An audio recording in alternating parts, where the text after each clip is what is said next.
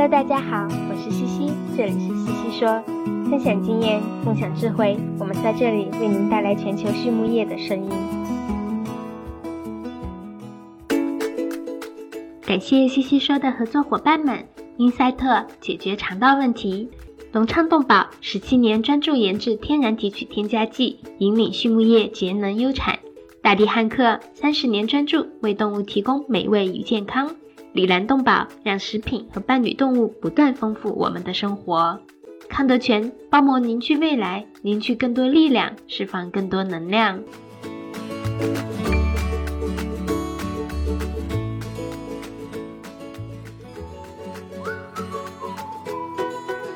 大地汉克芬多多系列二十八年沉淀，匠心推出，在两百多种调香原料中，科学选取核心原料，融合调香技术与采石调控技术，最优化精油产品的适口性。同时，全自动、全密闭配料系统，专利恒温混合技术，二次喷涂和空隙封闭技术的利用，保障产品的精准配置和稳定功效。二十八年沉淀，三年研发，芬多多系列为您的动物带来美味与健康。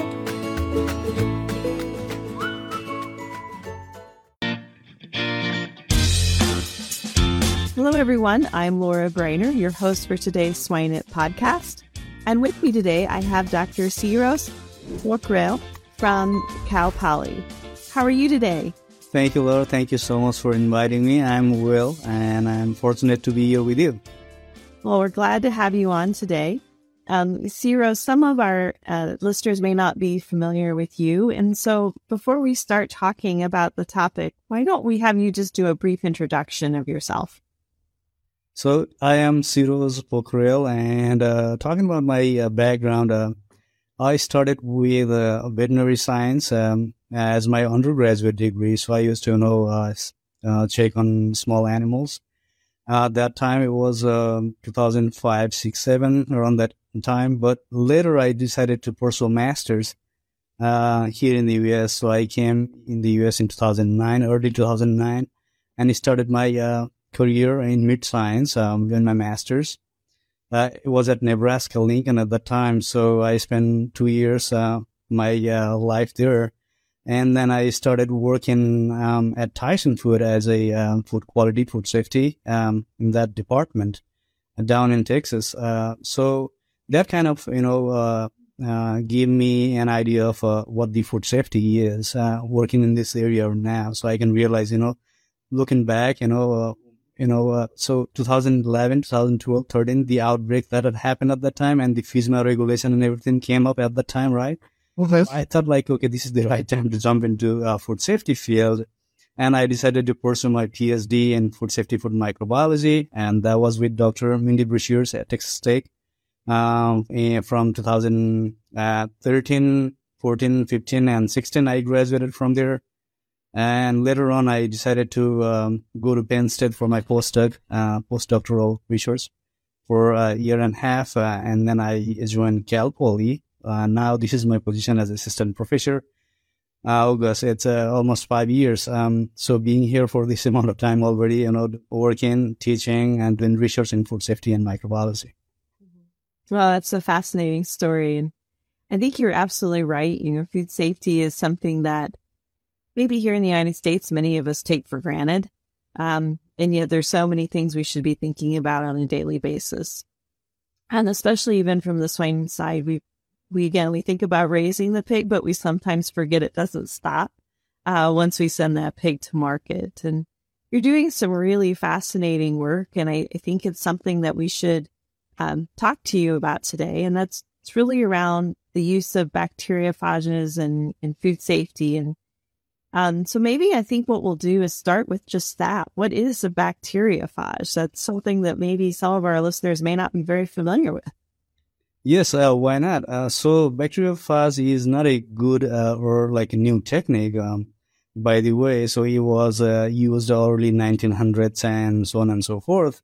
But uh, like you know, at the time it stopped um, for some time, but later on we are starting like you know carrying these research again uh, so bacteriophages are the virus. Um, so what they do is they eat, they eat bacteria. So the name bacteriophage comes from bacteria as a bacteria itself, and phage is eating behavior of the virus. So they just get inside the bacteria, use their metabolism, uh, metabolism, energy, and everything, whatever they need to grow and multiply inside the bacteria, brush their cell out and kill them and survive. So that's what it is. But we can find the bacteriophage everywhere uh, in our surrounding, in the environment. Um, luckily, because uh, you know, uh, the we are, I'm working in pork, uh, meat, or you know, chicken. If we go and find out their environment, to look into their environment and try to isolate some bacteriophage, we find more. You know, we find many of those in the niche area, niche environment, and also in sewers. You know, we find uh, bacteriophage in sewers in, in millions and billions of particles there. Well, yeah, and I think that's very interesting. So here's a virus that can infect a bacterium. The bacterium replicates that virus, and then the virus is released as that bacterium cell is destroyed, essentially. Um, which can sound a little bit scary, maybe to some folks about turning a virus loose, right? But it's very targeted. Is that correct? Well, thank you for pointing uh, pointing that out, and that's a very good question. Uh, because of this COVID pandemic that we are going through, right? It's kind of scary to talk about virus one more time. But you're right; uh, they are targeted, and also if we look into USDA and FDA um, uh, websites, they have recognized these as safe um, uh, for food products, so we can use them, and they do not harm human cells or human microbiome but they are targeted for specific pathogens, like, uh, for example, let's say uh, salmonella in meat or E. coli 157 in beef products. Okay. So are we currently using bacteriophages in food production today? Yes, we are. And um, there are uh, several of them, you know, recognized as a safe uh, for the food products environment and uh, several industry they are using it, and some of them are, you know, uh, in the research phase, you know, uh, establishing some of their own, uh, uh you know, virus uh, phases um, to act against, you know, the the outbreak causing organisms like pathogenic types. And it depends on a lot of research, you know, and it also depends on the environment where your establishment or the industry is, because uh, that also decide what type of pathogen, you know, in that environment. So uh, also, on top of that is the type of food product that we are working on. So chicken is different than pig and then the beef carcasses, right? So um, those all matters. But yes, there are some already um, using those. Okay. So when you talk about these bacteriophages and, and food, how are you applying them to the food? So, uh, just talking about my research as, mm, as well, because I um, try to, you know, uh, uh, mimic the industry practice in my lab. Uh, for example, you know, I, I get talking about, um, pork, pork loins, of course, and then, uh, for example, if the industry would like to do marination on those pork loins uh, with a different, uh, uh, chemicals or a seed, you know, um, uh, I also apply those in my in my lab, and on top of that, um, I, you know, uh, put already prepared bacteriophage solution uh, at certain concentration just to see, you know, how much is needed to control the, you know, the growth of microorganisms that I also supplied on the pork products. So I have the combination of uh, the bad bugs like the bacteria that we're talking about here and the good bugs that I also prepare in the lab, uh, bacteriophage. So we use uh, both of them on top of the pork products and look at the you know counts later on if they had already eliminated certain levels of uh, bacteria or not. And so uh, it depends on the, the process the industry does for their products. And so we can mimic any of those type of processing processes in our lab and uh, look into the uh, strategy. So you actually brought up an interesting point. You said that you put both good bacteria on the meat and then we're putting the bacteriophages on to kill the bad bacteria. And so that might be something that some of our listeners may not be familiar with. You had mentioned a marinade and, and putting it over the loin. So what kind of bacterium are we talking about that might go on the product? So uh, for this specific research, uh, we used um, salmonella, a different strain of salmonella. Salmonella is a bad bug that uh, causes, you know, you know, uh, gastroenteritis, um, uh, fever, diarrhea, vomiting, like food poisoning symptoms. Uh, so what we can do in our BSL2 is biological safety level two lab is we can actually go there and um, culture those uh, pathogenic bacteria that is actually can make people sick mm-hmm. and uh, use that in a secure way on those uh, food products. For example, I can, you know, purchase a loin or, you know, get it from our meat processing center, um, the, uh, the actual loin that customer buy. And I can actually take that in my lab and I can, you know, uh, prepare the inoculum of that bacteria in certain concentration that we can measure at the end. Uh, so uh, in that process, I also marinate those, you know, uh, pork loins um, for certain hours, let's say two hours, right? And what we do is, you know, uh, during the marination process, uh, I uh, put the inoculum on top, or sometime I have to, you know, put the pork loin inside the broth, the liquid bacterial solution. So when you take it out, you know, it all captures all the bacteria on the surface. Mm-hmm. And later on is the treatment application. The treatment application that we are talking about here is bacteriophage application on top of already contaminated pork products.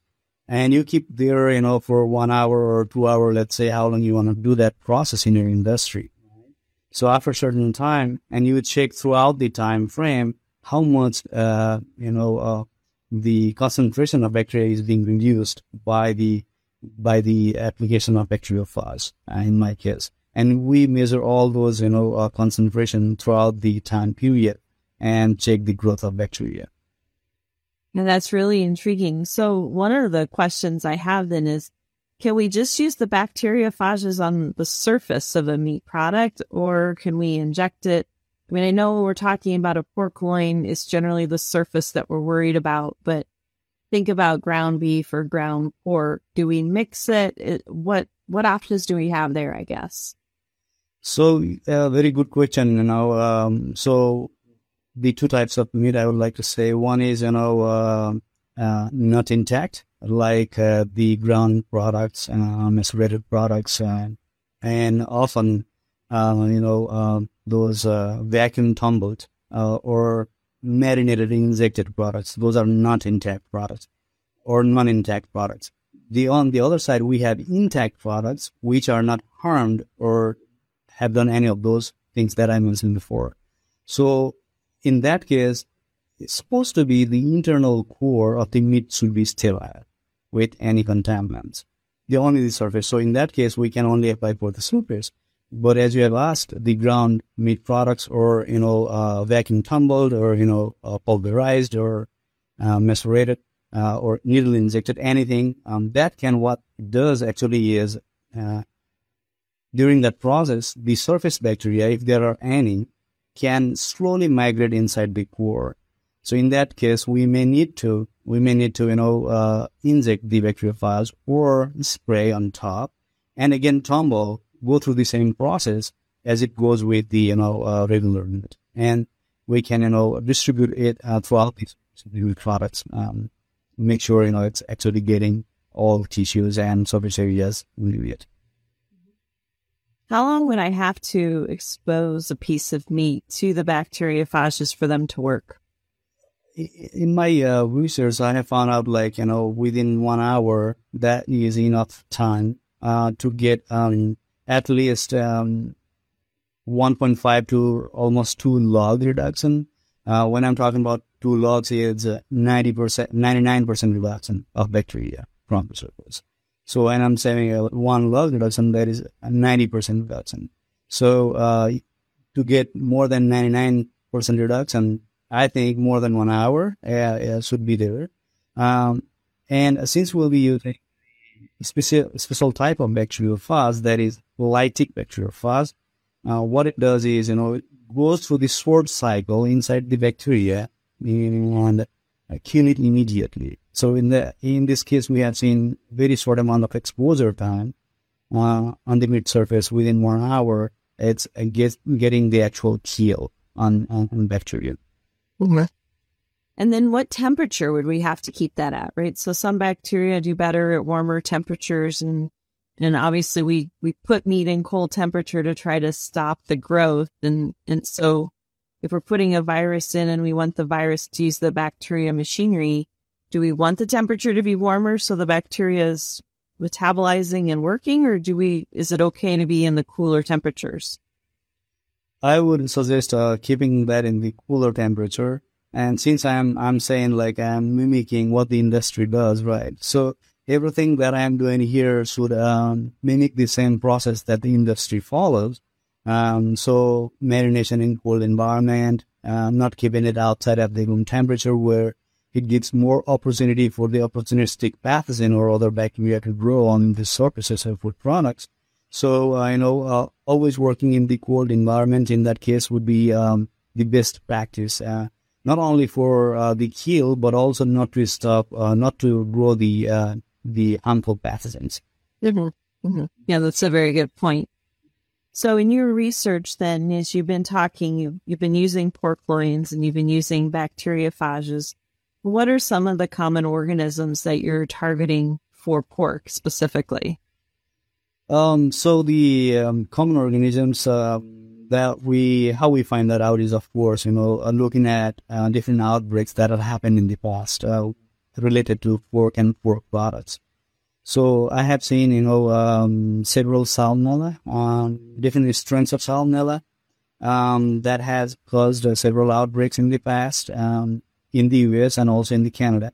Um, so we collect those data and you know try to use those organisms specific, you know, that has caused the outbreaks. Uh, if we are lucky, we'll find the same strain that caused the outbreak in the past and use that as a case study. But if not, then we, you know, use a closely related enable salmonella strain types. And in my case, I have used all three different uh, strains of salmonella and make a cocktail solution on that bacteria and apply on top of the uh, meat products. Uh, so it depends on um, the the actual outbreak causing organisms. Uh, if I'm talking about um, chicken, that would be a different story because uh, there are different bugs uh, for chicken or the beef products, uh, the same. Mm-hmm.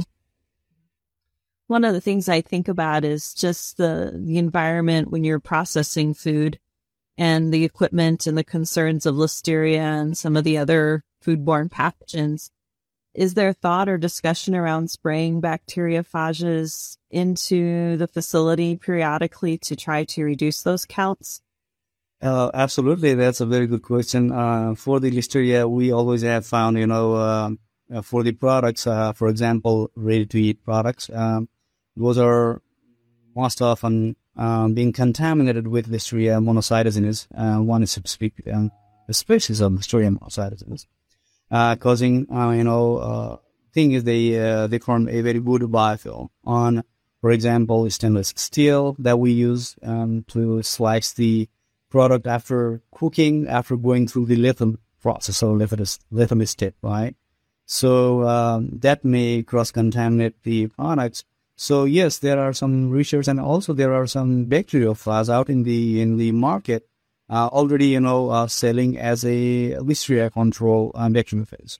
So you know, uh, I haven't done myself that research, but it's very good moving forward, you know, just to see on the stainless steel and also several other food contact surfaces like, you know, the, the board, cutting boards, for example, right in the kitchen. Um, so that can be used, yes, of course. Yeah. That's very interesting. Mm-hmm, it is. So I will go back a step though. You were talking about um, your work with salmonella and finding different strains of salmonella to put into your cocktail before you put that onto your pork loin is there a limitation with the bacteriophages where they can only work with certain strains of a specific organism, or are they more general? I guess I always thought bacteriophages were a little bit more general, but maybe the way you talk, they're maybe a little bit more specific than I thought. They uh, act uh, very uh, to like very specific uh, bacteria. Um, uh, so it's better, of course, because so we can target like a specific type of pathogen. For example, the pathogen is Listeria monocytogenes or Salmonella in this case, right?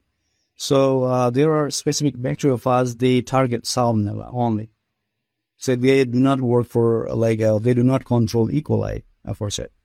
So, um, because uh, their you know uh, mechanism of action, or the thing what we have found uh, is um, they were they, they means that the bacteriophages were isolated from such environment. For example, uh, the pork sewer or um, the pork environment or the pig you know fillet. Uh-huh. Bacteria bacteriophages you know isolated from there um, are more you know acting against uh, the pathogen. Though those are more prone to the pork products or more easily found in that environment. Right. That's why they are there. Okay. Of course, to start with. So uh, they are very strain specific or uh, even the uh, the pathogen specific types. That's very interesting. Yeah. 英赛特解决肠道问题，赛金素广谱四用抗菌剂，抗菌性能超强的肠溶型中长链脂肪酸，可肥酸五零，真正的肠溶苯甲酸，高剂量替代氧化锌，单保八零，无色味，水泡不变色，不反应型单宁酸制剂，钻石菌抗菌性能超强的益生菌制剂，高效产酶促消化，防治虾白变病，防流胃酸中毒，苯甲酸钙，高效抗腹泻的酸化剂，促进乳猪采食，改善蛋壳质量。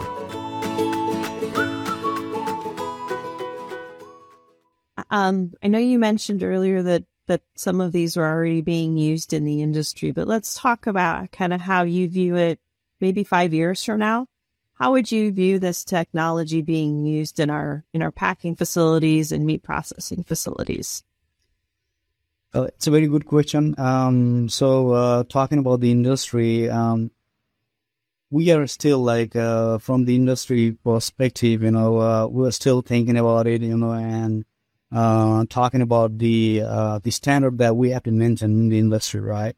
At uh, so so many research uh, we have to do uh, in this case, and just to make sure this is actually what is working and to get the you know log reduction the industry requirement on to pass their lot to pass their products to the market they have to pass uh, the the microbiological conditions too set forth by USDA of course so uh, so many research has to do uh, on this regard and it doesn't work alone of course so we have to have multi- multitude of you know uh, treatment plan planned ahead for example, combining this with organic acids, those are also, uh, you know, uh, GRAS um, or recognized as safe to eat. Combining, uh, seen research combining these with uh, UV radiations or ozone or several other treatments. So if we have all of those combined and applied in the industry, I think uh, in the coming years the industry will grow through this route because it's easy to culture, easy to prepare um, and easy to apply uh, to the to the products. Where where in the the harvesting change chain would you anticipate the product being applied? So I would um, suggest you know applying towards the uh, end after the lethal step because um, this uh, this particle may uh, you know if you go through cookie step or you know thermal step after application then it might not work or if you apply, you know, um, organic acids on top of it, it may not work because of that low pH concentration. So we have to be very careful on using uh, what step of the food products uh, down the line. So after the lethal step, I would say in general, so we could apply that in the lethal step that way. Yeah, actually work. Okay, very good. So I think that answers a lot of my questions, um, but I do want to kind of go back to this whole bacteriophage, just general conversation and and go back to food safety or, or There you go. safety of this technology because I think anytime we introduce technology and particularly if we're talking about a bacteriophage, um, people kind of wonder if this is really approved. And and so as you mentioned earlier, it is approved, it is safe. Um, anything else we need to be aware of in terms of, of just this general um, use for the consumer education purpose? Um, not at all. But the you know uh, the good news is uh, not only for food. Uh, this is also being used for other medical purposes. You know, like treating chronic diseases and you know uh, just um, train the bacteriophage in such a way that it goes and target to that cell, right, killing cancer cells like that. So these are all emerging techniques out outside of food food industry as well. So Um, we are lucky to have in this field using this uh, technique uh, for the consumer safety. Um, you know, um, uh, from uh, from here now on. So um, combining these techniques with other uh, technology also makes a bigger, you know, greater, you know, deal um, and making people safe and mobile for the consumer of these products. Wow. So it's always a good news. that's yeah. great news, and and I think that's very important that we can relate that to the consumer, right? That it's already being used in the medical field to treat cancer yep. and do other things. And so we're already, in a way, putting some of those into bodies and there's no negative issues. And in this case, we don't anticipate anything because we're consuming it. So, um, very, very good. Well, as we kind of wrap up our, our little discussion here on bacteriophages and some of the great work that you've been doing, maybe if you could provide a couple of key takeaway points you would like our listeners to to have from our conversation today I think would be really good.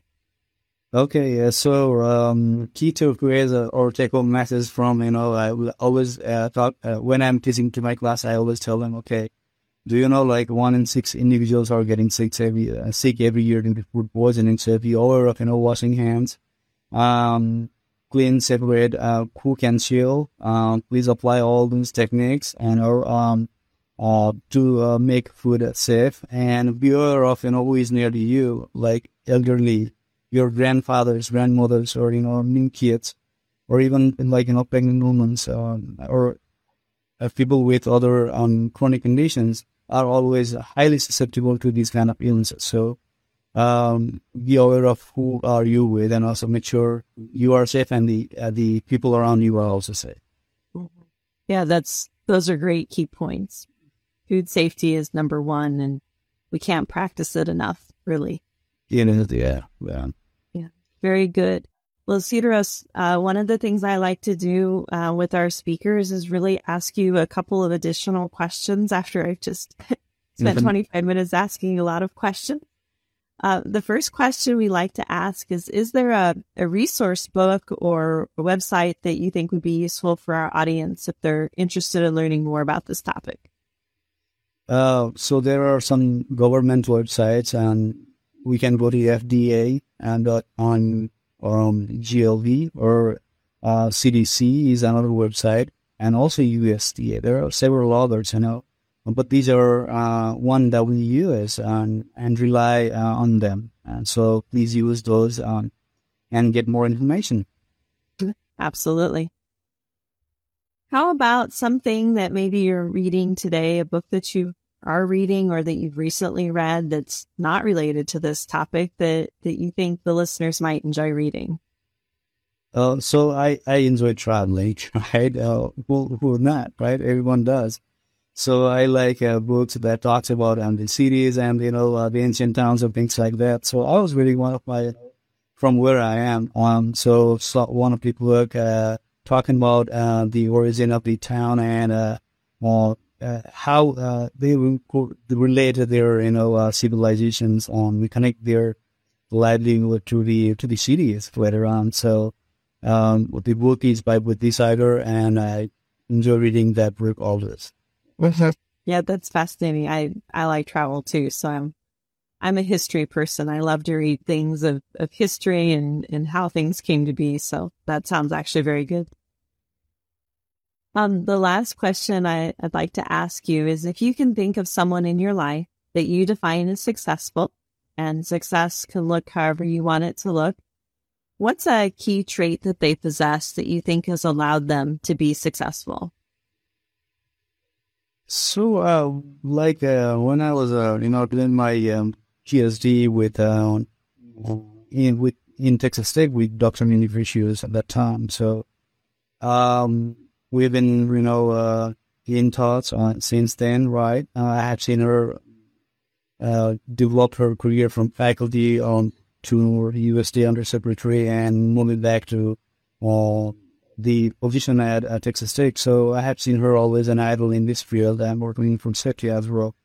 Uh, the the key points here is, you know, uh, even though there are several circumstances like you know uh, that will prevent you from moving forward, But if you believe on your instinct, if you believe on what you're doing is good, actually, right? If you trust yourself on what you're doing. So do not look back, always move forward. And there might be several, you know, obstacles that, that, that may appear, but you can actually cross it with your you know, behavior persistence. Yeah, that's Yeah. very good. Yeah, that, Actually, very good. I just read a quote today of, of something like, the only way you can plow forward is to clear the road ahead or something of that nature. I think that's exactly right. That persistence and trusting yourself and, and continuing to move forward is very Yes. valuable to have in a person. that is right. Mm-hmm. Well, I do want to thank you for your time today. It, it's been a pleasure visiting with you. And again, I, I thoroughly enjoyed learning more about what you're doing and, and the good work around food safety. Again, for our listeners today, this is Dr. Siroj Pokharel from Cal Poly University. Siroj, thank you so much for your time today. Thank you so much for your time and inviting me on this platform.